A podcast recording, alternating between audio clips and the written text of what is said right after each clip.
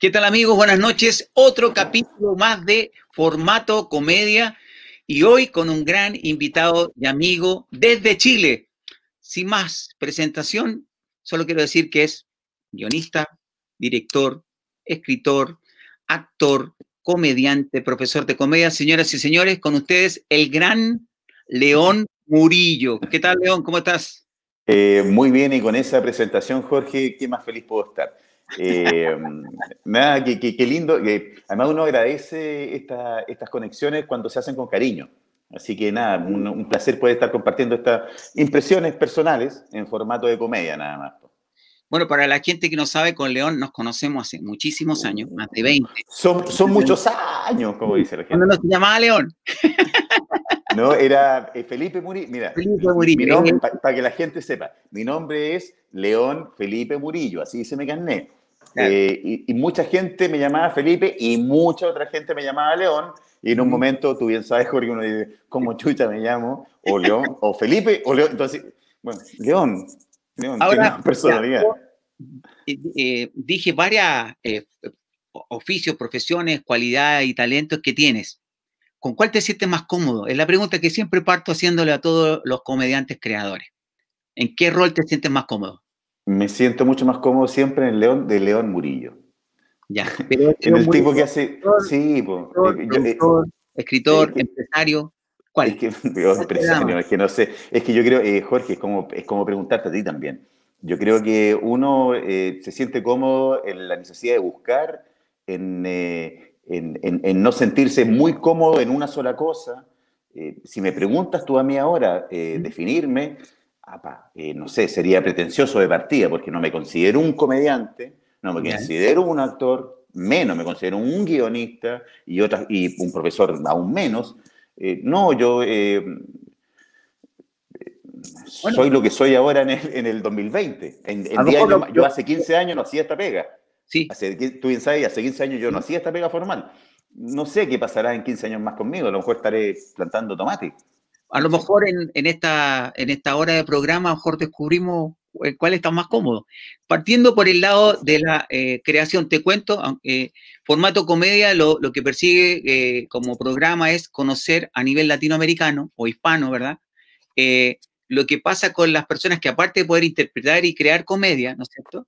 la enseñan la comparten, tienen una mirada. Entonces es la cabeza que mueve a la persona que le gusta el humor más allá, digamos, de la vida personal, que igual te voy a hacer mm. unas preguntas. Entonces, eh, ¿cómo llega la comedia León Murillo? ¿Cómo, cómo empieza a, su cabeza a girar por ese lado? Me parece, eh, primero que todo, muy bueno el punto de vista donde me enfoca la pregunta, porque yo creo que pocas veces me han dicho cómo llega la comedia a León Murillo. Siempre me han dicho cómo León Murillo encuentra la comedia. Y yo siempre termino respondiendo lo que tú me acabas de preguntar. Eh, yo siempre digo, la verdad que es la comedia la que a mí me encontró.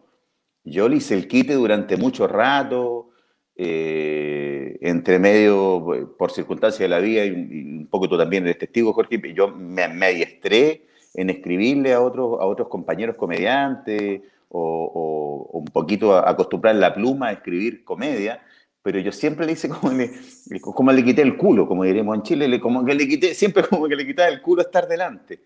Y no sé, yo creo que en algún momento no hubo caso nomás, no hubo caso. Fue la misma comedia que me tiró de frente y me dijo, bueno, hazlo.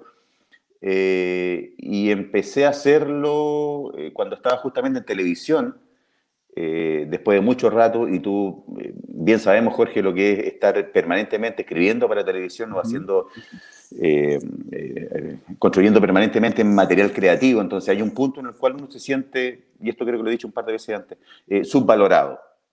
¿Por andamos con cosas? Sobre todo en televisión. Se siente subvalorado por, por, por, el entorno, por tus pares, por, por tus superiores. totalmente. Eres una abeja. Eres una abeja, bueno, eres una abeja. Tenés que producirle miel y mientras no produzca. Trae polen. Vamos, trae polen, trae polen. No, es que no hay, no hay flor. Sí, trae polen. No, no, muy buena. No es flor, no es flor, trae polen. ¿Ah? Una abeja en el desierto, te mandan a buscar polen, weón, y me entendí, recorrí mil cosas para poder llegar a la idea. Entonces, hay una cosa como, no, no tan eh, con fecha, ¿verdad? No, no, tendría una fecha histórica el, el comienzo. No te podría decir, mira, no te podría decir Eh, o tal vez sí, ahora que lo pienso, qué buen punto esto, Jorge. Eh, sí, durante un rato, más bien, yo compartí mi, afición de la comedia o este descubrimiento que había hecho yo en los bares, que habíamos hecho un grupo en los bares acá en Chile, con mi formato de guionista. Y hubo un punto en el cual los dos no fueron compatibles. Y ahí sí recojo tu pregunta y tal vez parto respondiendo desde acá. Hubo un momento vértice en el cual yo dije, ¿sabéis que esto sí y ahora no? Eh, eh, eh, después de, Solo TV, programa que tú creaste, dirigiste, produjiste, después yo agarré durante un rato, yo seguí en Mega con la, la, escritura de, varias miniseries de Mecano, de ahí ese formato de Mecano se fue a Chilevisión, y en Chilevisión seguimos produciendo las mismas teleseries juveniles. Y aquí viene el vértice. Y hubo un momento en el cual yo tenía que ir, no sé, me acuerdo un día, no sé, jueves, ponte tú, tenía que ir a actuar a, un bar y no pude, no pude ir porque se me, se me sobrevino la hora y, no, y tenía que, tú, sabes, uno tiene que entregar las cosas al día siguiente, a las 9 de la mañana, para que estén desglosadas, para distribuirle a las 11 de la mañana a los actores, para que lleguen a grabar y se sientan reyes los huevones y no encuentren todo malo. Eh, y, como que llegué al día siguiente y le dije a Alex, me acuerdo patente esto, le dije, Alex, compadre, aquí está el guion, aquí está la base, y yo llego hasta acá. Y me dice, ¿cómo? Si tú eres el director de guion, bueno, yo llego hasta acá porque, y le conté esto mismo. Anoche, es la primera vez en cinco años que no pude ir a actuar porque tenía que terminar este puto guion. Y te lo entrego y aquí está. Y yo, y ¿sabes lo que yo agradezco, Jorge? Que mm, eh, la, el respeto de, de de Alex en ese preciso momento. Yo te cuento esto y me, acuerdo de la oficina, del ambiente y todo. Y que Alex ni siquiera me, insistió, me dijo, compadre, ¿tú crees que es eso? Eso es, listo, eso es. Y yo me acuerdo, ese día salí del canal de Chilevisión y creo que hasta el día de hoy no he vuelto a entrar más. Eh, Ahora, yo creo, mira, yo, así como tú mencionaste algunas, algunas programas, una cosa, nosotros nos conocemos de más o menos de, de, la época, un poquito antes del Solo TV, de crear Solo TV, nos conocimos de manera personal, digamos, por amigo en común. Y, ahí tú eras León, eh, digamos, era Felipe el actor, la persona que quería actuar y esta cosa intelectual, intelectual, siempre... No sé si intelectual, a mí me da mucho bochón, ¿no? Eso. No, por favor. Jamás, he pretendido ser intelectual, no, sé por qué la, debe ser por el look. no, pero, me refiero el sentido de que no era un tipo banal, pues no era un tipo básico. No andaba pensando en, en cómo es la cosa. Es decir, aparte de querer vivir y sobrevivir de esto, porque todos queremos vivir más que sobrevivir de esto, ¿verdad? Pero tú estás en una búsqueda más por el lado autoral, quizás hay dirección, obras más clásicas, no sé, cosas más, más, más, intensas, más que, más que lo banal que se puede ver en la comedia, ¿verdad? Entonces, ver, y te quiero felicitar antes de seguir preguntando, porque si nosotros pensamos 20 años atrás que no, esto, como una como uno de los caminos más, ¿verdad? Que pasaste así, por si acaso, logra Festival de Viña, logras triunfar, logras tener un nombre, eh, imponerte, que tengas respeto de tus pares, y hay una cosa que a lo mejor la gente no, no, no sabe porque tú no te encargas de comunicarla, sino que sencillamente hablas tu nobleza como persona. Tú haces muchas cosas por la gente sin decirla. Entonces, es una de las cosas que yo también te quiero reconocer públicamente, eh, tu gran corazón, tu buena voluntad siempre, tu mejor predisposición y tu don, Francisco me dijo lo mismo el fin de semana pasado. Me dijo, tú eres, eres mejor que yo. no sé, Jorge, estoy, estoy guayando. No, no, pero no sé, yo creo que uno hace... ¿Sabes qué, León? ¿Por qué te lo digo?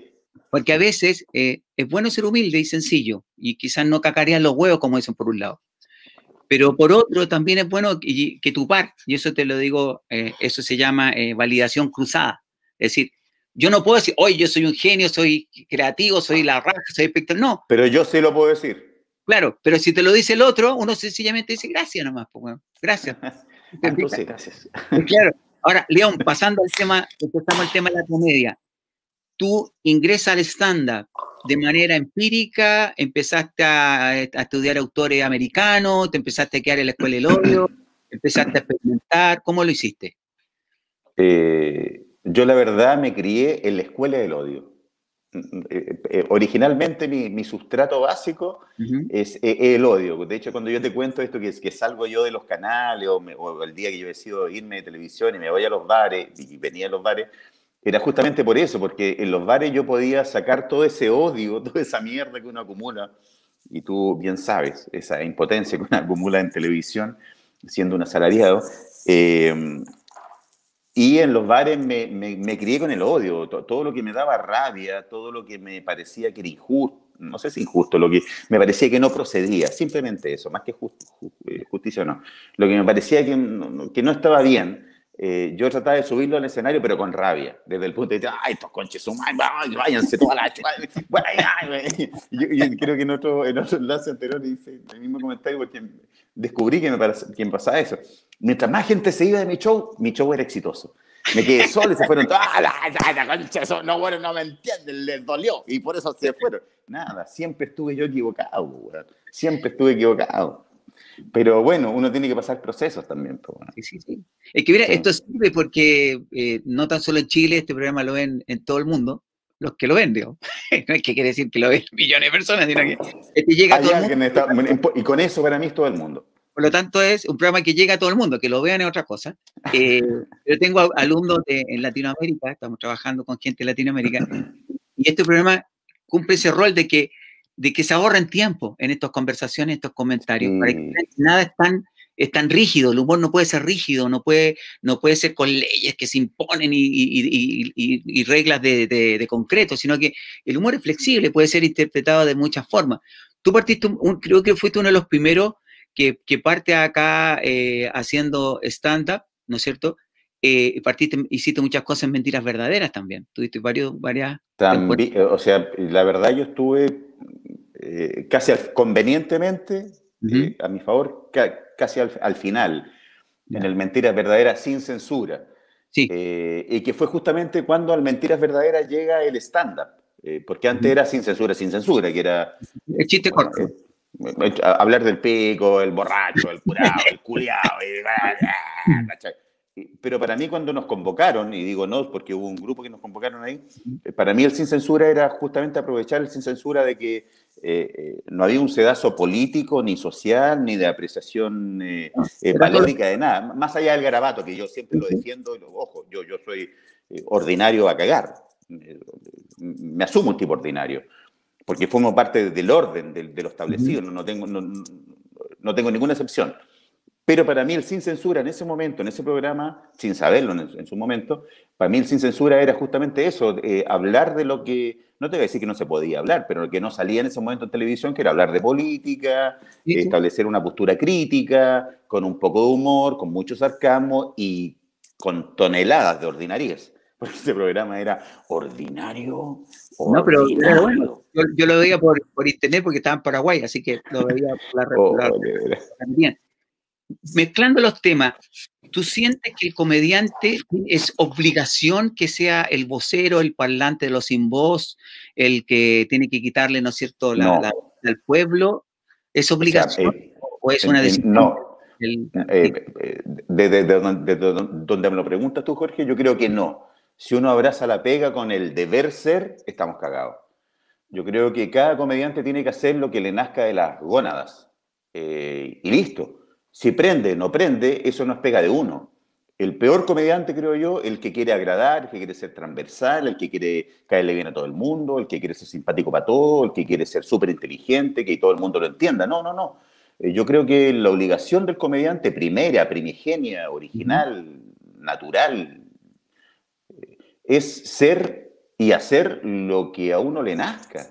Y luego de eso, bueno, veremos, y sobre todo ahora que el, stand-up hace la diferencia entre el humor, el humor, no es el humor antiguo, perdón, el humor clásico, el humor clásico, sí, sí, sí, sí, sí, sí, pues, uno, así como cuando uno muerde la palabra, la nueva normalidad, y, uno muerde esa palabra, no quiero decir eso, es lo mismo, el humor clásico, eh, en donde el paradigma se establecía en donde el humor clásico era el que caía bien y era transversal y familiar para todo el mundo. Un par de debates tengo también con eh, eh, colegas de humor clásico muy, muy connotados, en lo cual debatimos aquello y yo creo que no. hoy en día, afortunadamente, el estándar viene a dar el, el otro punto de vista. El estándar es de nicho y eso, la verdad, para mí, personalmente, es súper cómodo. No tengo por qué caerle bien a todo el mundo yo pienso esto, o digo yo, porque estamos hablando de mí, pero yo creo que el comediante debe pensar lo que debe pensar y debe decir lo que él cree que debe decir. Ahora, a quien le gusta y a quien no le gusta, ese viene, eh, viene en una fila eh, terciaria, cuartiaria, casi. Después viene eso, ¿no? Porque hay muchos comediantes, hasta hace poco, en la época de los 90, 2000, inicio, en donde todos los comediantes hacían su rutina pensando en, en lo que le gustaba al público o no le gustaba. Y después del 2000, 2010 en adelante, los comediantes empezaron a decir lo que a ellos les interesaba decir. Y esa tal vez es la diferencia que hace o el punto de inflexión que viene a, significar el stand-up, eh, humildemente creo yo. es un punto de vista. Comparto, comparto tu punto de vista. Bueno, tú sabes que yo siempre de una otra manera hice stand-up. Yo hacía monólogo, disfrazado, pero hacía monólogo. Yo no contaba chistes. Puede que yo siempre he pensado que, mira, eh, eh, honestamente, dentro del, del gremio, de los comediantes clásicos que estábamos hablando recién, eh, o de los comediantes anteriores, de mi generación, inmediatamente anteriores, yo creo que lo más cercano al stand-up siempre fuiste tú y, Ricardo Meruane. Sí. Que yo valoro tremendamente, porque eran tipos que estaban permanentemente, eh, se oxigenaban con la contingencia, el inmediato, y no con la estructura del chiste, con la chistología. Es que... Sí, sí, por favor. No, no, que, yo, yo, o sea, yo vengo, yo tengo 50 años y vengo de la generación donde yo me crié. O sea, yo fui comediante, lo he dicho, creo que me has escuchado decir un par de veces. Eh, yo soy, hago esta pega ahora porque, porque conocí a Jorge Pérez, porque admiraba a Jorge Pérez, porque conocía a Bombo Fica, porque conocía a Coco Legrand, porque conocía a Álvaro Sala, y me crié en los estelares en mi, en mi casa en Talca, estaba la tele enorme, un geloso, en donde eh, eh, el, mayor festín era ver la tele y comer eh, ramita. En los 80. Y, con el humor, y el, humor del estelar, que era familiar y, no hería a nadie. Bueno, pero cambiamos. Sí, y ese cambio la, la, la, gracia que a mí me gusta el estándar, porque yo bueno, yo he hecho personajes, mil cosas en la tele, pero a mí lo que me gusta del estándar es que yo puedo pararme y hablar lo que siento y pienso. Y sin necesidad de, ir, eh, bueno, hay que hacer reír, pero por último con una postura. En cambio, lo otro es mm, solo, solo es que tú, Jorge, eh, has hecho eso siempre. Sí, sí. Pero, pero, pero, hoy, eh, hoy, hoy es como, mira, yo hacía TikTok hace 30 años. con los multifacéticos, hacíamos fonomimi que doblábamos canciones, pero, pero más que, más que estar con el hoy, es cierto, ya lo hacía, porque es típica weá de viejo. Viejo, sí, es cierto. Pero esa weá la hice yo. Sí, es cierto. bueno, yo doy fe. Yo doy fe. Nuestros espectadores vean que todo es cíclico, que de una u otra manera todo se puede combinar, que, que todo se puede amoldar. Yo digo, hay comediantes que no se pudieron adaptar al estándar y lo intentaron, y, pero ya tenía una estructura mental del chiste que no, se sienten cómodos. Y lo mismo pasó con el online. Hay, hay estandaperos que no se pudieron adaptar al online, no pudieron estar hablándole a un puntito sin recibir eh, el aplauso o, sentir la risa, porque muchas veces, ojo, uno tampoco ve al público, pero lo siente, te fijas, siente la risa. Porque en, en los shows está el foco en la cara y tú ves todo negro, te fijas. No siempre tú estás viendo el rostro del espectador. Eh, ¿Tú has hecho online? ¿Has podido hacer esa experiencia? He hecho, qué buena pregunta, Jorge, porque justamente ahora el 23 de octubre, en dos, tres semanas más, dos semanas más, tres semanas más, voy a hacer eh, mi primer show online como tal. Eh, he participado de un par de, de, eventos de, comedia, donde he hecho, perdón, mi perro está expresándose no, tranquilo. Pello, ven, ven, Aparte que él es el dueño de casa, así que. El dueño, bueno, esa es la, ¿qué le voy a decir? ¿Quién voy a el campeón frente a él? el dueño de casa. El, obvio. Tu perro es eh, importantísimo en tu vida. no. sí, pues, y bueno, sí, pues te, decía, yo he hecho un par de, he hecho la verdad dos experiencias en, en, en eh, maratones de comedia, en donde he hecho 10 minutos, 15 minutos la otra pero eh, ahora recién, el 23 de octubre, voy a hacer mi primer show, larga duración, que eh, va a durar una hora y media más o menos. Ah, bastante. Eh, y sí, después de rato, porque después de casi un año, en donde todos los compañeros están haciendo show de stand-up, porque me demoré porque no me acomoda, un poco lo que hablábamos recién. El format, este formato de hablarle a un teléfono, a una cámara, puede ser humor, es el distingo, puede ser humor, pero nunca va a llegar a ser stand-up. No, por supuesto, es que no es estándar. Yo le llamo comedia online. No es estándar. Exacto. Yo podré. Eh, no cumple requisitos. No cumple requisitos. Claro. O sea, técnicamente es imposible. Entonces, cuando me dicen stand-up online, no, hermano, eh, hagamos comedia, vamos a hacer sketch, hagamos unos gags. Eh, humor. humor.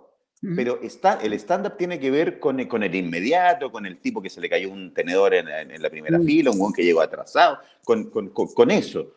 Eh, con interacción con el público.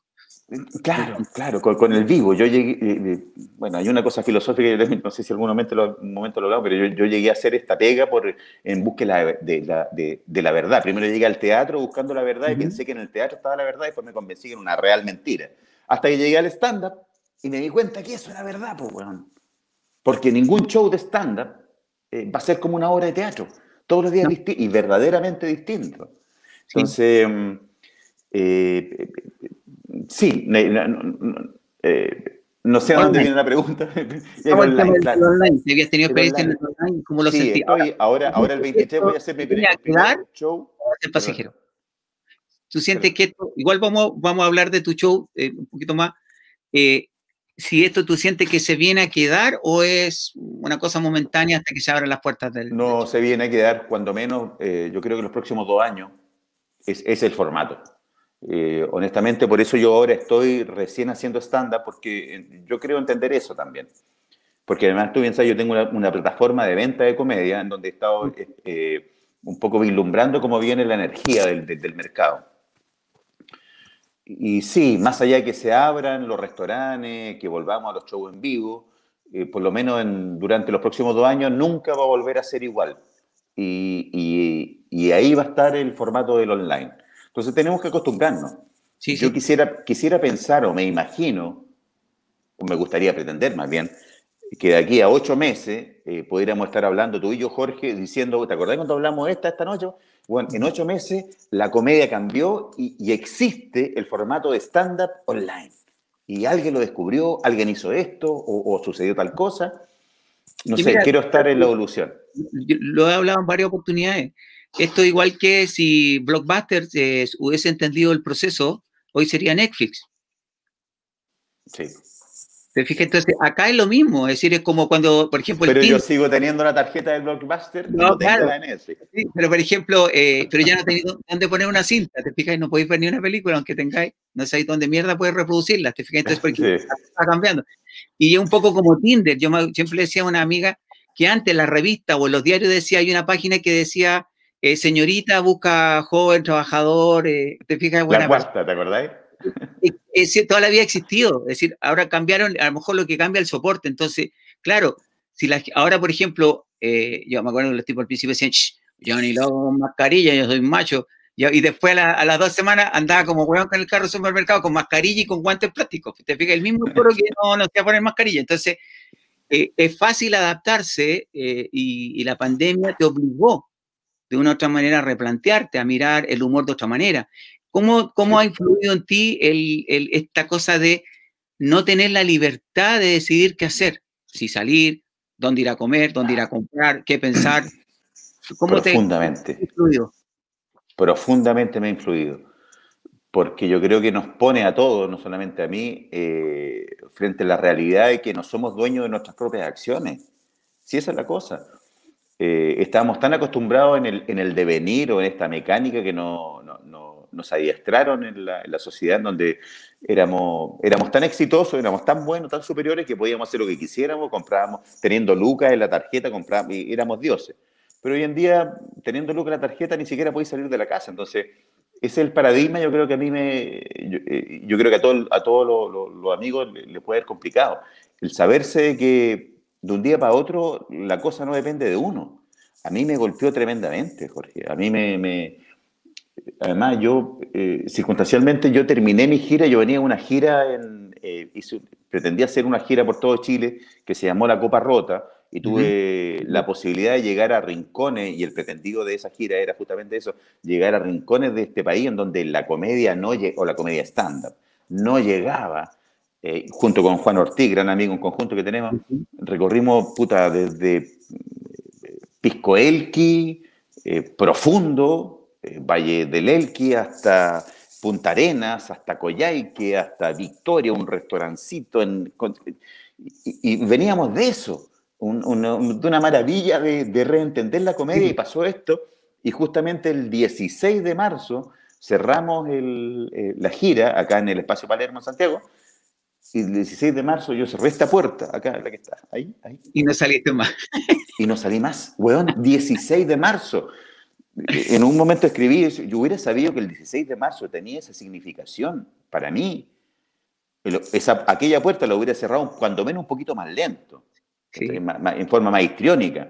Pero desde el 16 de marzo que verdaderamente mi vida no volvió a ser la misma. No, claro, para. Eh, Oye, eh, mira, Ah, mira, ya hay nosotros conversando muy entusiasmados, ¿verdad? Como siempre que hablamos, hablamos, los dos somos buenos para...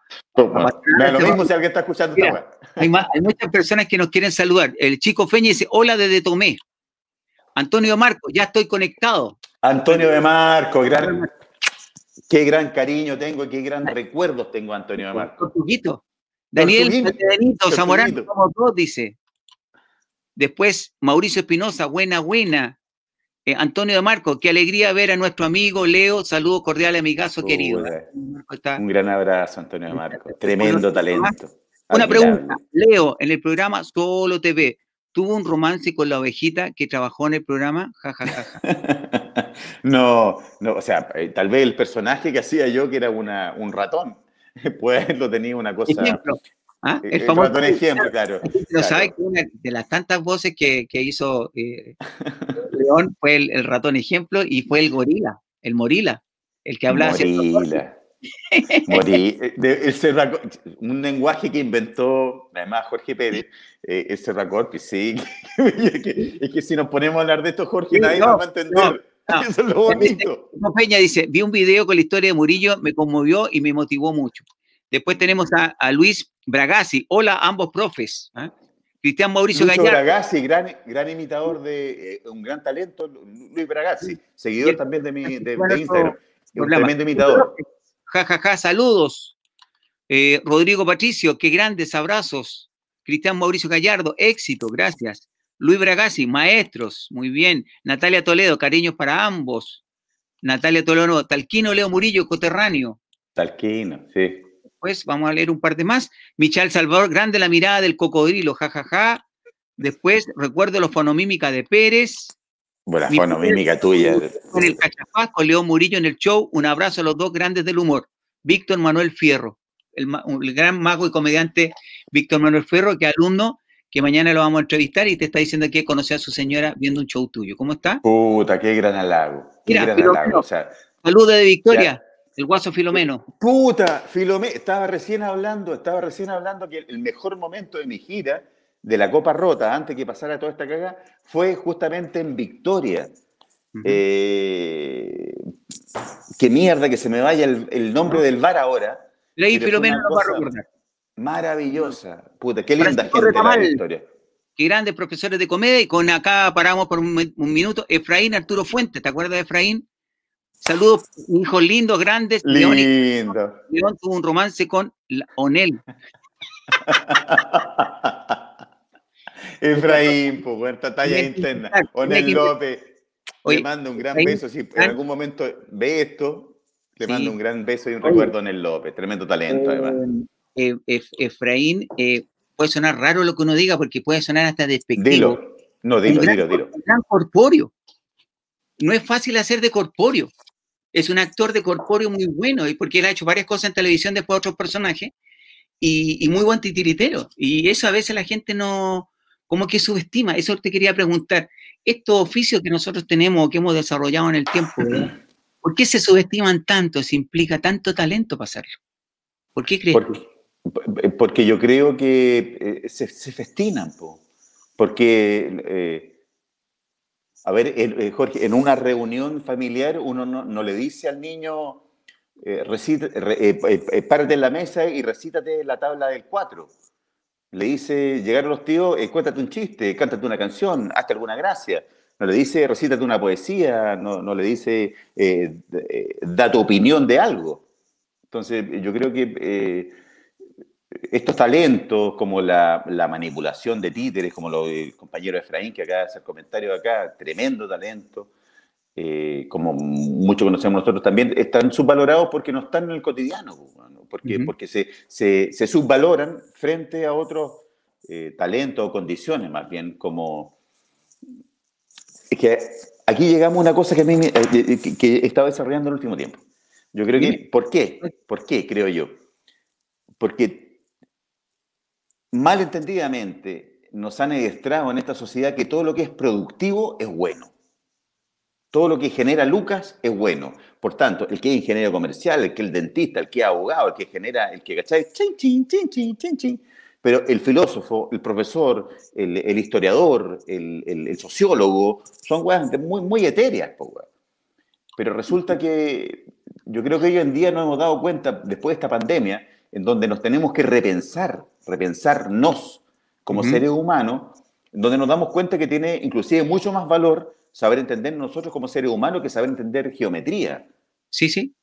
Perdón, yo me puedo morir, es más, yo hoy en día me muero y puedo saber o puedo no saber matemáticas, pero no me puedo, no me puedo haber muerto sin haber sabido comunicarme, ocupar bien las palabras, porque en las palabras están los sentimientos, la intención y todo lo que uno quiera.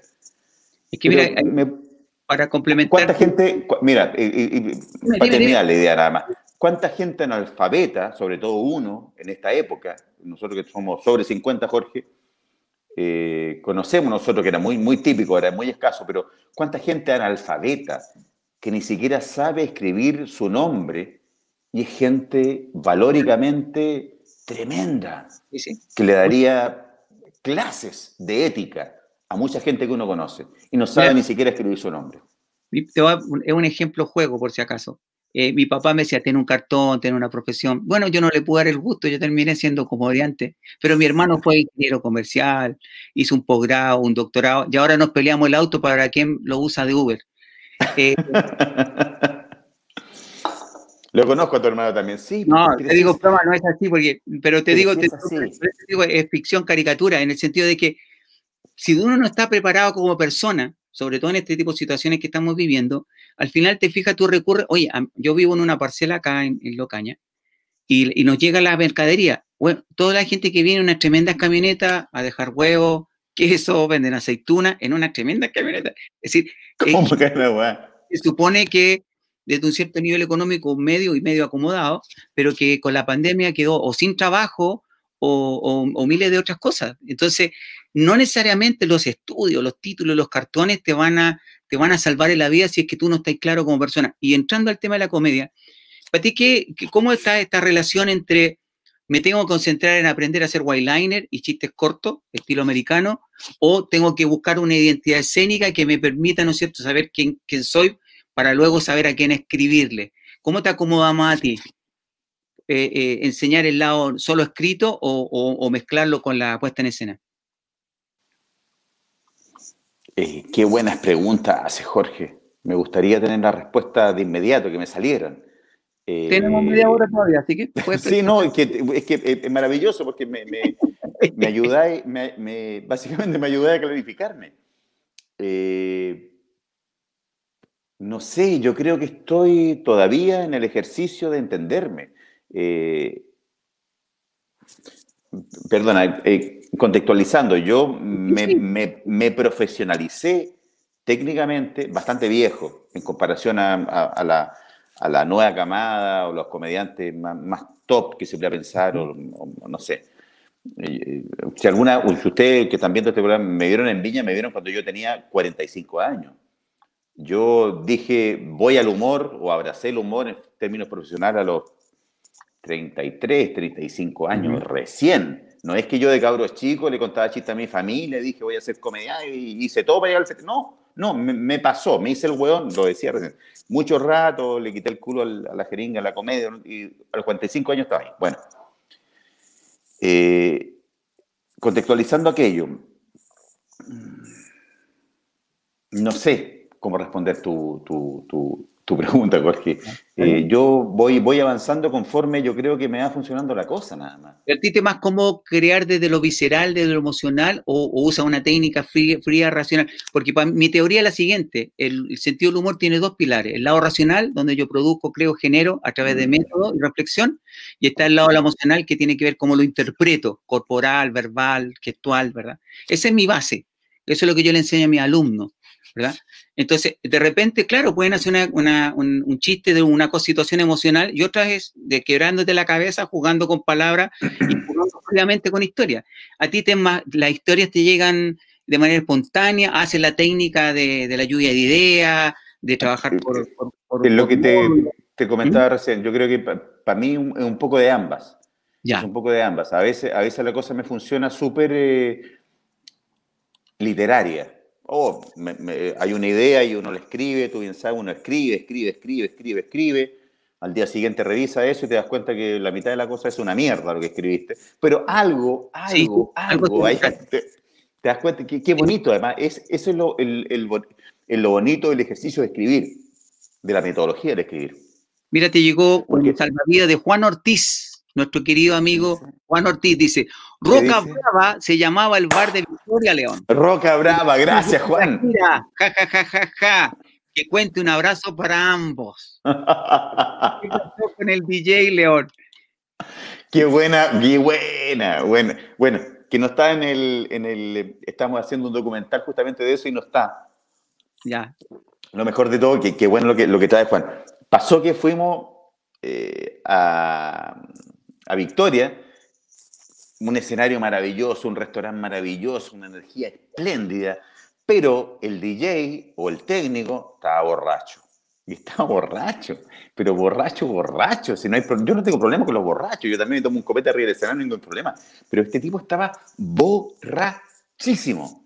Entonces no, no había forma, no había forma. Entonces el, el, el, dueño del, del, local era, claramente era su amigo. Tú, caché cuando hay un amigo está pasteleando, como, como oh, qué, vergüenza. Le prestáis ropa. Y yo lo entiendo, a todos lo entiendo absolutamente. Pero fue muy divertido porque es como. Pero tú No es que.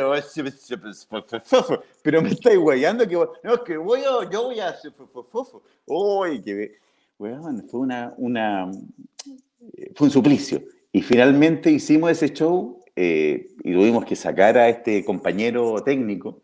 Claro, eh, pero, pero qué buena aventura, porque yo creo que es lo único que no va a salir en este documental que estamos haciendo también junto con Juan. El, curado de. Puta, es que fue es que ni siquiera curado, o sea, sí, fue curado mala onda, pero fue un curado que daba eh, me arrepiento de no haberlo grabado no un término morboso, sino porque daba cuenta efectivamente de un de un estar. Había gente que, en forma única se juntaron, no sé, 70, 100 personas en un bar en Victoria para ver un show de X personas y sucedieron ciertas cosas anímicas que a este tipo le floreció tomar más de la cuenta nomás. Entonces, en ese sentido yo también me siento un poco responsable, por eso quise respetarlo, pero bueno. Ahora, León, el, hay la típica frase, ¿verdad? Porque hay, frases como clichés dentro de la comedia. Una vez como la verdad, ¿qué es la verdad? Siempre le hago las preguntas. A mí me gusta eso. Yo soy fajero con esa verdad. Y hay una que, ¿cómo lees al público? Ya que estábamos hablando del curado, aunque no era público, ¿verdad? Pero, ¿cómo León Murillo va con su rutina, tiene un libreto, tiene una estructura, independiente que la puede ser flexible, la puede cambiar modular, ¿verdad? La puede cambiar. ¿Cómo lee al público cuando sube al escenario un Murillo? En, provincia, por ejemplo, que no necesariamente, ¿verdad? Todo el mundo te puede conocer. Sí, hay un... Hay un, hay un eh, ¿cómo, trabajas esa parte? Eh, viendo. Yo creo que Juan, que hacía el comentario anterior reciente, eh, sabe perfectamente, uno lo que hace es simplemente asomar el cogote y, y pispar, cachar cuánta gente adulta, cuántas mujeres, cuántos hombres, de qué edad, cuánta gente, eh, las condiciones ambientales, eh, el sonido, eh, si están de ánimo, si hay mucho ruido, la hora que es, todas esas condiciones de ambiente. Antes que te digan con ustedes, Jorge Pérez, y entres todo el escenario, eso está acá, pues. antes de entrar a, hacer, o sea, y todo eso hace que tú hagas tu rutina como la tienes que hacer. Eh, porque si me dicen que yo voy a hacer este show o veo o, llego a las 10 de la mañana a hacer un show para una, un, consultor médico, es muy distinto que haga este mismo show a las 12 de la noche para una empresa de ingeniería, donde están todos borrachos. Entonces, yo creo que la condición eh, primigenia, importante y, principal de todo comediante es leer su público. Lo que no significa lo que no significa darle en el gusto al público. Sí, son dos cosas distintas. Son dos cosas muy distintas. Uno es saber, a ver, eh, lo resumo en términos súper eh, simples y vulgares. Que me pasó en un momento. Eh, si tú vas a un show y entras a un escenario en donde todo tu público es PDI, Policía de Investigaciones de Chile, y no supiste y entraste a ese escenario. Bueno, tendrás que hacerte cargo y navegar y saber que tú no tendrás que decir ciertas cosas, o si quieres decir ciertas cosas, tendrás que ocupar otras palabras para terminar diciendo lo mismo. Y lo más lindo de todo, que al final todos nos reímos exactamente de lo mismo. Sí. Hasta de uno, hasta de uno mismo. Ahora, es, para complementar. Es importante, creo yo, leer al público. Eh, el público de hoy tiene una, es un espectro muchísimo más grande que antes, ¿verdad? En género, por ejemplo. Es decir, antes eran tres géneros, hoy son 128. Eh, sí, sí, no, ¿ah? sí, no. humorísticamente. Porque, porque, también es súper de nicho. Hay gente que, eh, que te ve y otros que no te van a ver nunca. Sí. Ahora, ¿cómo estás trabajando el tema del género, de, lo, de esta cosa, de la, de la exigencia que las nuevas generaciones hacen a la sociedad en general, digamos. El, el, ah, que mira, yo le he puesto... yo, le, he puesto mucho ojo, hemos trabajado intensamente en tratar de... No, no, la verdad, Jorge, tengo pico idea. No sé, no sé, no sé. No sé, hermano, me encantaría tener esa... No, pero ¿has, hecho algo relacionado con el tema o no? ¿O lo evitas sencillamente? Puta, no, no, voy de frente y, ah. la cago, todo el rato la cago. Eh, eh, no sé, me gustaría tener la respuesta. Estoy trabajando para eso. Ya. Eh, pero, yo creo que... Me parece bien primero la honestidad, decir, mira, no sé, estoy en eso, me estoy adaptando, porque estamos todos adaptando. Ahora, yo he sido súper... Eh, yo soy bocón, tú sabes que yo soy bocón y que de repente digo... No, me estás huellando. y de repente me digo que la gente no sé cómo me los perdona, ¿verdad? Pero, pero ¿sabes me estás huellando. Y, pero creo que todo tema, yo soy de la estructura del 360, es decir, que uno puede hacer humor de cualquier cosa, no necesariamente desde el dolor, desde el odio, lo que no te gusta, desde lo, desde lo, como el que dice, desde lo estúpido o desde lo, de, ¿cachai? Porque son cosas muy rígidas y siempre justifico esto de que cuando escribieron los libros esta gente, ¿verdad? Los gringos, eh, fue una época en donde Internet no era potente y donde la gente no era odiosa, el odioso era el comediante, pero hoy odioso es el público, y el, el que si no le gusta lo que tú estás haciendo, te para y te grita algo, me estás ofendiendo, ¿te fijas? Mira, yo creo que toda la teoría, que conjuntamente tal vez hemos leído, toda la teoría existente de estándar, de, comedia, de humor, eh, ha cambiado en forma profunda en los últimos 20 años. Y, aún más en los últimos, eh, ¿qué te digo? los últimos 7 años ha cambiado profundamente la forma de percibir el humor. Entonces yo creo que no hay, no hay máximas. Eh, estamos, por eso yo me atrevo a decir, yo, estamos construyendo. Yo no eh, eh, creo saber ciertas cosas, ciertas mecánicas, qué es lo que yo ocupo en, mis talleres, pero, pero vaya, yo todos los días estoy aprendiendo y, mientras, y a ti te debe pasar, Jorge, cuando uno hace talleres o, o te relacionas con otro, otro, otro, otro ser humano que quiere entender la comedia, uno en, el, en el tratar de traspasar va entendiendo. Pues, yo ahora, gracias a mi alumno, entre comillas, doy, eh, doy gracias porque logro entender la comedia, porque si no, eh, es como tener, es eh, súper perversa la guay, es como tener ratones en laboratorio. Es decir, a mí se me ocurrió un ejercicio, hagámoslo y hay gente dispuesta a hacer esto, esto, esto, estos ejercicios. Y a veces funcionan y a veces no. Pero cuando funciona, pero cuando, y cuando no funciona no hay ningún problema. Pero cuando funcionan, Vaya que es bonito espiritualmente para todos. Sí, sí. Cuando descubrimos aquello. Yo vengo haciendo talleres con relación a la comedia hace más o menos cinco años, un poquito más. Un poquito Y a mí mis alumnos me han obligado, inconscientemente, indirectamente, a que yo tengo que tratar de equivocarme lo menos posible. Y de que lo que digo, tratar de mostrarlo en el escenario, que es lo más difícil control escénico, identidad, la rutina, el chiste, por quiere, por remate, la regla de tres y los white line y toda la, manga de, términos que usan los gringos. Y, ser divertido y original o por lo menos tener un estilo. Entonces, Y yo te digo, a mí me sirvió mucho el, el Mentira Verdadera, porque hasta antes del Mentira Verdadera, cuando a mí los alumnos me buscaban en Google, aparecía el Festival de Viña y ni una wea más. Es decir, era el, el fracaso más grande de mi vida. Y ese era el profesor, el profesor que al revés, efecto, efecto dominó y, y, que hizo todo lo que no había que hacer. Pero gracias a esa situación es que hoy soy quien soy, te fijas. Entonces, cuando sí, el alumno me vio en el Mentiras Verdaderas, que hice dos programas que me comí 45 minutos show, imagínate que me quemé 45 minutos rutina en dos programas, que no es menor, es un show completo. Y automáticamente la mirada de los Imagínate alumnos, lo, lo, lo, feliz que está, está, está el canal en ese momento. ¿Cachai? Entonces, 45 imagínate, minutos de contenido.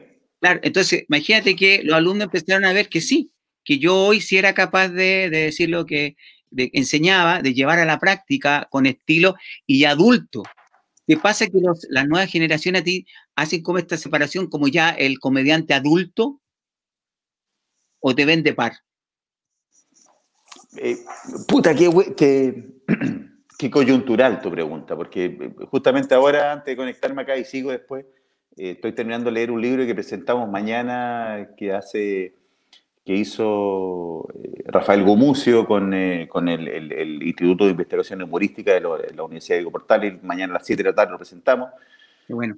Eh, y, y que, que, es un compilado de varias entrevistas, pero una de ellas hace luz, o sea, es una entrevista a la, a la Paloma Salas. Uh -huh. Y sabes qué? Rescato una weá que me, me está tambaleando en el seso desde que lo leí.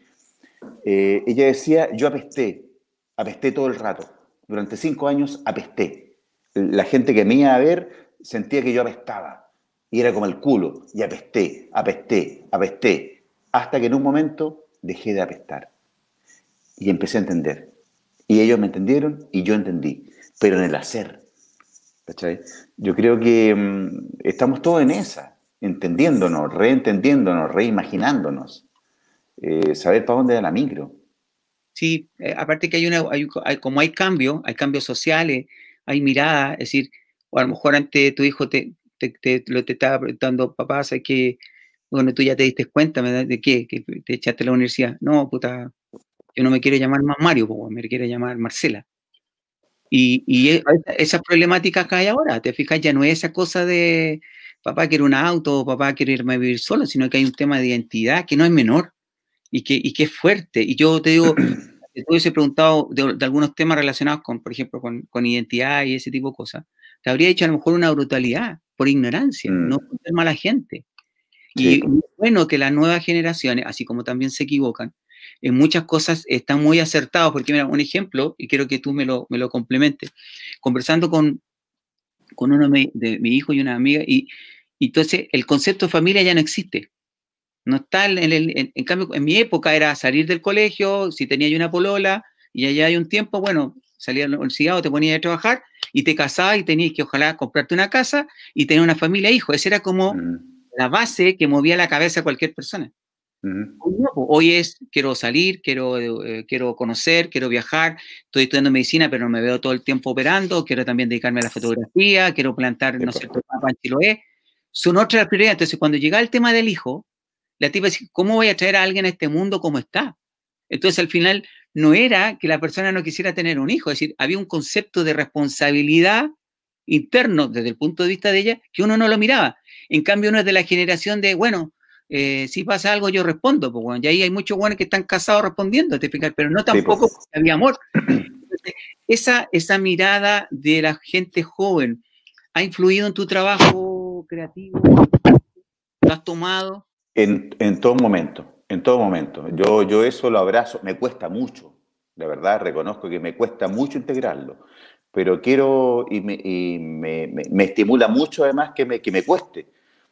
Eh, porque claro, porque eso a uno le, le, significa entender el mundo o lo que viene y el futuro básicamente de, un, de otra perspectiva. Eh, o sea, yo también, yo me observo, te, te escucho decir, eh, eh, Jorge, y yo también observo mi, mi, presentación en el Festival de Viña, y sin duda que yo no diría muchas cosas, y esto hace cinco años, cinco años nada más. Imagínate, hace cinco, y yo hoy en día no diría muchas cosas que yo dije en ese momento. y la vida y las circunstancias me da la y mi profesión me da la y mi oficio me da la posibilidad de reobservarme y saber que yo en un futuro escenario eh, no repetiría las mismas cosas. Eh, eh, yo creo que la nueva visión, la nueva energía o el, código actual a mí me, me ciñe, me, obliga, me gusta, me motiva, me incomoda de sobremanera. A cualquiera, yo creo. Además, Jorge, nosotros somos de. puta que tenemos mala cueva con Chitumare, Nos tocaron dos dictaduras, una pandemia, coleado. Weón, ¿qué weón más auto, auto, auto, observado que, un, que esta generación de mierda. Bueno, me hubiera encantado en nación, no, el hombre hace la weá o la mujer hace tal cosa y va, maravilloso, como, como no sé si maravilloso, una estupidez en realidad, pero digo, eh, qué cómodo era. A mí me acomoda mucho esto. Pero mira, acá tenemos saludos, por ejemplo, Mauricio Rojas dice, grande coleguita, un gran profesional y mejor ser humano, te abrazo, Leoncito, dice. ¿eh? Oh, gracias, Mauricio. acá, por ejemplo, tenemos Héctor Titín Molina, gran cantante, compositor. Titín weón, yo lo, te admiro mucho, Titín Caballito de metal, gran persona, Un abrazo, Jorge, y un buen invitado. La vida siempre es adaptación. Puede ser en progreso o de nutrición cultural. Aparte que eres sociólogo, ¿ah? así que no, es menor. Mira quién está. Sergio Alvarado. Qué buena conversación. Sergio Alvarado, gran, productor. Gran manager, gran productor. de la comedia. Además, un tipo que realmente sabe de comedia y sabe cómo se, cómo se gestan las cosas desde la nada. Gracias por, la, por tus palabras. Gustavo Humberto Humá, comediante, abrazos al tremendo León y abrazos eso, ¿ah? por si acaso. que no es lo mismo que decir abrazar eso, ¿verdad? eso, eso, claro. Eso, abrazo. ¿El doble sentido te gusta? ¿Te gusta el chiste de doble sentido, el chiste, el chiste chileno, el humor de calle? Me gustaba, me gustaba. Reconozco, reconozco que me gustaba y mucho. Lo ocupaba y técnicamente mucho. Ah, cuando yo me sentaba a escribir, eh, había un segmento importante en donde se, le confería el doble sentido. La verdad, hasta el día de hoy, hasta el día de hoy, solo que eh, hago, hago el proceso del, del, sedazo, pero yo creo que ya no va mucho, incomoda, no, no, sé. yo le llamo primera capa, es como muy básico. Es como claro, uno cuando construye un chiste eh, y el pico. Claro. Y tu hermana. Pero después. Pero ojo que, por ejemplo, hoy en la comedia, y se da, a mí me gustaba ir a, a, ver eh, gente. Yo estaba solo acá en Chile, porque yo vivo en Paraguay, entonces iba a los bares, me, aprovechaba de conocer gente, ir a ver alumnos. Ahí hacía, iba a hartos bares, toda la semana recorría. Tomando Coca-Cola. Claro, tomando Coca-Cola, bueno, no, yo no bebo alcohol. Y, resulta que yo empiezo a ver que se repetía mucho el personaje, el periférico. Yo vengo a Puente Alto, yo vengo a La Picoya, yo vengo a San Bernardo, esa cosa como de, de, hablar de que la droga, que la violencia, de que, ¿no es cierto?, de la población peligrosa. Entonces se caía como en el mismo personaje al final, en la misma historia. Entonces ya cuando eran cinco o seis en un open mic o mic, y los cinco o seis venían de la periferia, y los cinco tenían problemas con la droga y el sushi en, pan, en pan de completo. Eh, entonces, dónde, ¿dónde está fallando la creatividad? Siendo que Chile es un país de ingenio. ¿Es porque a lo mejor los chicos tienden a copiar un modelo por miedo a no fracasar? Sí. Sí, yo creo que sin duda. Yo, yo en algún momento, eh, no sé si yo, pero en algún momento mi pulsión era te hablo hace 20 años atrás, cuando ni siquiera pensara pensaba yo hacer humor, era, mi pulsión interna era Coco Legrand, era hacer eso. Y, como yo, mucha gente más y una generación donde eh, si estaba en un escenario con luz y quería hacer humor, el factor era Coco Legrand. Entonces yo entiendo que hay mucha gente ahora que el doble sentido lo entienda como, como la raíz de humor. Eh, afortunadamente eso ha perdido un poco, ha perdido mérito, porque no, afortunadamente. Como, como, tú bien dices, Jorge, es la primera capa. Y está muy bien, si uno, uno, cuando uno construye un chiste, lo primero que sale es justamente eso, el doble sentido, el vulgar, la ordinaria, y está muy bien. El tema es cuando uno los, esas capas las sube al escenario. Eh, uno, uno, uno, uno, uno, sabe, y uno, ve al compañero en el escenario, uno sabe cuánto, si este chiste se lo ocurrió recién, hubo un trabajo o no hubo un trabajo, y no sé, Mira, acá mm. está Nacho Betts. Buenas chicos, son secos los dos. Después está eh, siempre participa. León estuvo en el programa que hacemos los jueves y uff, tremendo aprendizaje conversar con él. ¿ah? ah, es Gus Ahumada, perdón, es Gus. Eh, esa es la importancia de crear personajes escénicos. Mi profe me lo enseñó, jejejeje. Yo soy el profe. Ahí está, la verdad. Nacho, nuevo, grande Jorge Pérez Seco. Muchas gracias. Muchas gracias por tanto por los cumplidos. ya Súper de acuerdo. Súper de acuerdo. Jorge Pérez Seco. Para mí, sí, voy a tener que comprar crema en la farmacia. Este programa lo auspicia Vaselina Doña Juanita. Claro, ¿y cómo te va a estar los dientes? ¿Corela? Corega. Corega. Pégate bien los dientes. Para, los, para, que los dientes no, no yo, para ir, para ir redondeando, mira, ha pasado prácticamente una hora volando, León. Ha sido. ¿No te crees? Sí. Oh, Llevamos de veras. Una hora. Unos par de minutos para, imagínate lo, lo, entretenido y dinámico y la cantidad de cosas que, que hemos podido em, em, compartir en estos momentos. Para, para ir redondeando, ¿cómo, ¿cómo, ves la posibilidad de León Murillo em, internacional? Partir por Latinoamérica, partir por, el, por lo hispano. ¿Te, ¿Te, atrae esa idea, sobre todo ahora el online, con esta cosa de que pues estamos más cerca de todos los países? Qué buenas preguntas hace Jorge.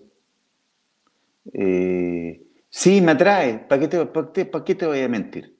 Estamos acá para decir verdades. Sí, sí. Eh, sí me atrae. De hecho, yo venía, hasta antes de lo que sucedió, venía trabajando hace un rato durante el 2019 eh, tuve la posibilidad de estar en... Eh, hice mi show, eso, es lo lindo, Jorge, que uno hace weá y nadie se entera.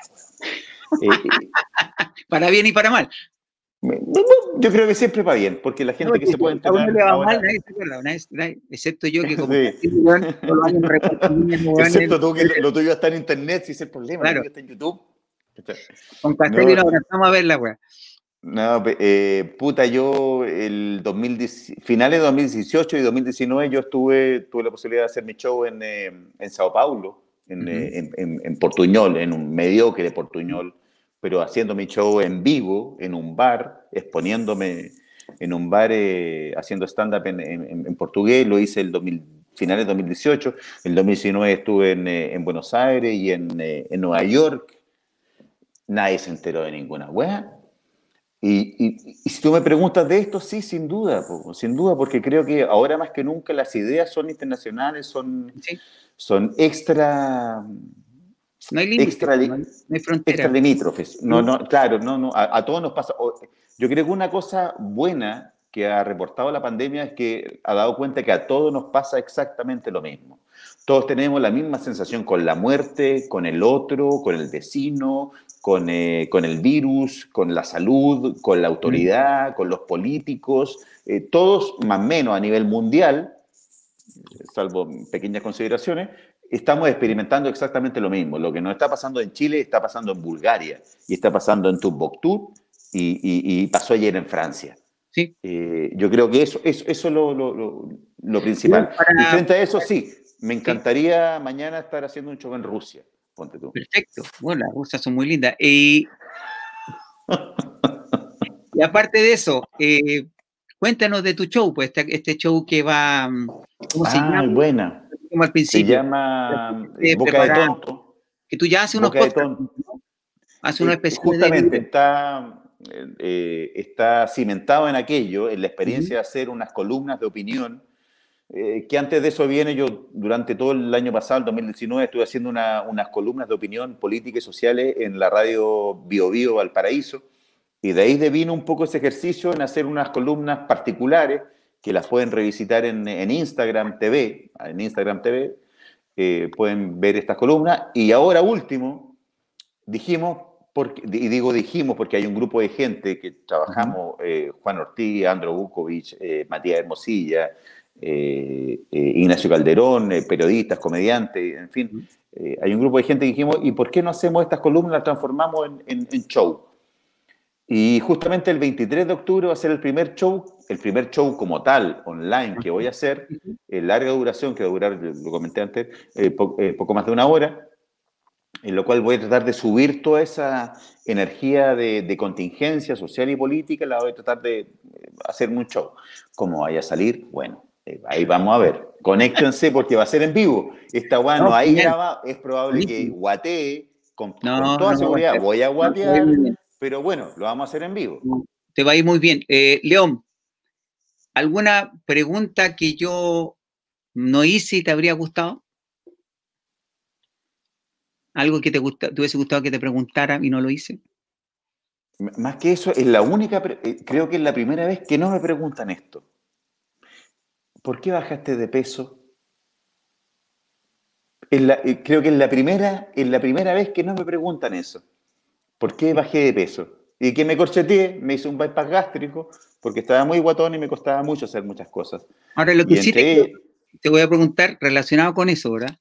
es, y eso es, para, mis alumnos, ¿cómo puede influir un aspecto físico, una ropa, ¿no es cierto? Ciertas características emocionales en tu puesta en escena o en un minuto de tu vida en el escenario. Porque de pasar a ser robusto, ¿verdad? Macizo, con una cierta ropa, porque tú tendías, tiendes a más chaqueta, estas cosas como media hawaiana, a pasar a ser delgado, chaquete de cuero, eh, quizás a lo mejor hasta un poquito más, Mm, más mino para tus cosas, ¿verdad? Más, más un poquito preocupado de, de la facha, ¿verdad? Más bajo, va delgado. ¿Por qué es eso? ¿Influye, ¿Influye en la comedia cuando tú te subes al escenario? ¿Los textos? Eh, ¿O hay que entrar a adaptar los textos, siendo que puede ser lo mismo? ¿Te pasó? Eh, es que te tengo, dos te tengo dos respuestas, una sí y otra no. como, como, como, partamos por la, ya, partamos te por digo la, que sí, que efectivamente, te, podría decir que sí, que efectivamente eh, frente a un discurso, a mí me ayuda a potenciarlo una, una actitud escénica. La chaqueta de cuero, los aros, lo que tú queráis. Pero inmediatamente después de eso te digo que no, porque es lo que yo siempre he hecho. Únicamente me cambié de, de, de, ropa. Bajé un poco de peso y me cambié de ropa, pero nunca dejé de decir exactamente lo mismo. ¿Pero no influyó en la actitud? No, yo creo que no. ¿No? ¿Sí, igual? desafortunadamente no. Pues encantado haberme, el, ter, el, con cara de niño, ¿verdad? Sin barba, a transformarse en el vikingo, barba, chequete de cuero, más rudo. Y me dice que sí, que, que, influyó en su, en su, en su cuento, ah. digamos, en su discurso, porque en el fondo tú pasas a ser otro. Mira, a mí me pasa, yo, tú sabes que un tiempo fui gordo, también yo empecé Nunca, nunca, nunca ha sido. Tenías ponchera porque tomabas mucha Coca-Cola, pero nunca pero fuiste gordo. 30 kilos, hoy peso yo creo que 70, Sí, pero, pero tú medís dos metros, pues. Pero influyó, influyó, fíjate, la parte física. Y fíjate que me influyó mucho. Yo siempre actué eh, disfrazado, con peluca, con personas. Y salir a cara limpia como Jorge Pérez, aunque tú no creas, me costó. Me costó encontrar la voz, me encontró encontrar el ritmo, me, me costó encontrar la actitud. Por eso te hacía no, yo, puede servir a, mucha gente que no está escuchando. rescato tu pregunta de ese punto de vista, de, a la gente que le pueda, a los compañeros que pudieran estar viendo esto, lo verán después, les pudiera servir. Em, en lo personal, yo siento que uno tiene que siempre hacer permanentemente la búsqueda de aquello, no ponerse cosas, sí desprenderse de cosas que a uno no le acomodan. Eh, en lo personal, yo hice un tránsito en el cual, por lo general, yo me presentaba con eh, muy formal, con un, pañuelo en, la solapa, y una que está como... Inclusive hasta hace un par de semanas escuché un podcast de Fabricio Copano, Pedro Ruminó, en donde decían, eh, el León Murillo era, el Festival de Viña en 2015 era como el padrino domando, como, como si hubiera visto al padrino domando leones. Como un, domador de leones con un pañuelo rojo y vestido negro. Claro, eh, no sé, pues yo toda la vida en los bares me presentaba así. Entendí que después, eh, en términos mediáticos, eh, era un poco plano. Y empecé a vestirme realmente como me he visto yo. Cuando tú me ves con la chaqueta de cuero, me ves con la guayabera, me ves con... es como yo me he visto realmente. Siempre, me, pues yo entendí, no sé si bien o malamente, que cuando uno iba a hacer un show, uno se veste mi, mi, mi, mi, lado actoral. Uno, uno se viste para el show, para, la, para, para, el suceso actoral. En cambio, el, el stand-up es diferente. El stand-up se supone que uno viene de la calle, se sube al escenario y, está con la polera, con la zapatilla y está aspirado. Y la, la weá funciona. Y para mí, hoy en día, es muy cómoda esa weá. Perfecto. Para dos saludos, vamos a leer dos saluditos de la última próxima. Mireya Merino dice, grandioso tu programa, Jorge, podemos escuchar a grandes y recibir experiencia, tips y conocimientos sobre la comedia, lo mejor gratis. Eso es... Sí, siempre. siempre. Gracias, Mireya. Ustedes son parte de una generación atrás que ha sabido adaptarse a la tecnología y a los nuevos espectros del pensamiento que ofrece el hombre del mañana, que nace en medio de una realidad percibida totalmente tecno, tecno, vaya, vaya, vaya, vaya, vaya. A lo que hoy conocemos como realidad, sus hijos lo verán como una película. Es que me está dando risa y, y lo encuentro muy bonito lo que escribe. Está muy bueno. muy bueno. Blanco y negro para nosotros. Mientras los contenidos sean más de nicho, está más garantizado el éxito de todos. Y Rafa eh, Barrera, imitador, dice, muy buenas noches, caballero. Eh, bien, Saúl Mesa, te felicito por, por tus palabras. Eh, estamos cerrando el programa. León, gracias, infinitas gracias por aceptar. Sé que estás muy ocupado. No, para nada. Yo, yo quiero, quiero agradecer. Para los que quieran ver, conocer nuevos talentos, nuevos creativos, nuevas mentes. Y lo que me gusta de tu programa es que no cae el, puede ser talentoso, creativo, desde un rapero que ni siquiera habla bien, ¿cachai? Hasta un científico, ¿no es cierto?, que a lo mejor eh, habla y no se le entiende mucho. Es decir, estoy haciendo la caricatura de, que... Entiendo. De que para ti, o por lo que veo en el programa Cruz, y por eso lo rescato y que, y que lo vean y lo busquen en las redes sociales, es la capacidad de poder, un poco como este programa, de de entender el proceso creativo, la mente de la persona, lo que lo mueve para crear, sea música, literatura, todo lo que sea. Sí, eh, rescato eso y muchas gracias. Me, agarro tus palabras para poder despedirme ahora. Eh, eh, sí, es justamente eso. En Crudo lo moviliza justamente esa cuestión, el tratar de entender los procesos creativos individuales. Da lo mismo si tú eres un rapero, como tú bien lo dices, o eres un gran cerebro intelectual eh, físico-químico o, neurólogo, como lo hemos tenido. Lo importante es saber comunicarnos, cómo uno comunica esto. Y por eso también agradezco mucho los comentarios de los amigos que han estado presentes ahora en esta transmisión. Eh, Gusa Humada y, Mirella Merino, todos los amigos han estado ahí compartiendo porque de alguna forma estamos en esa. Si lo importante, a ver, nadie construye cultura, nadie se construye solo sino es conversando. Eh, y cuando uno conversa, se equivoca.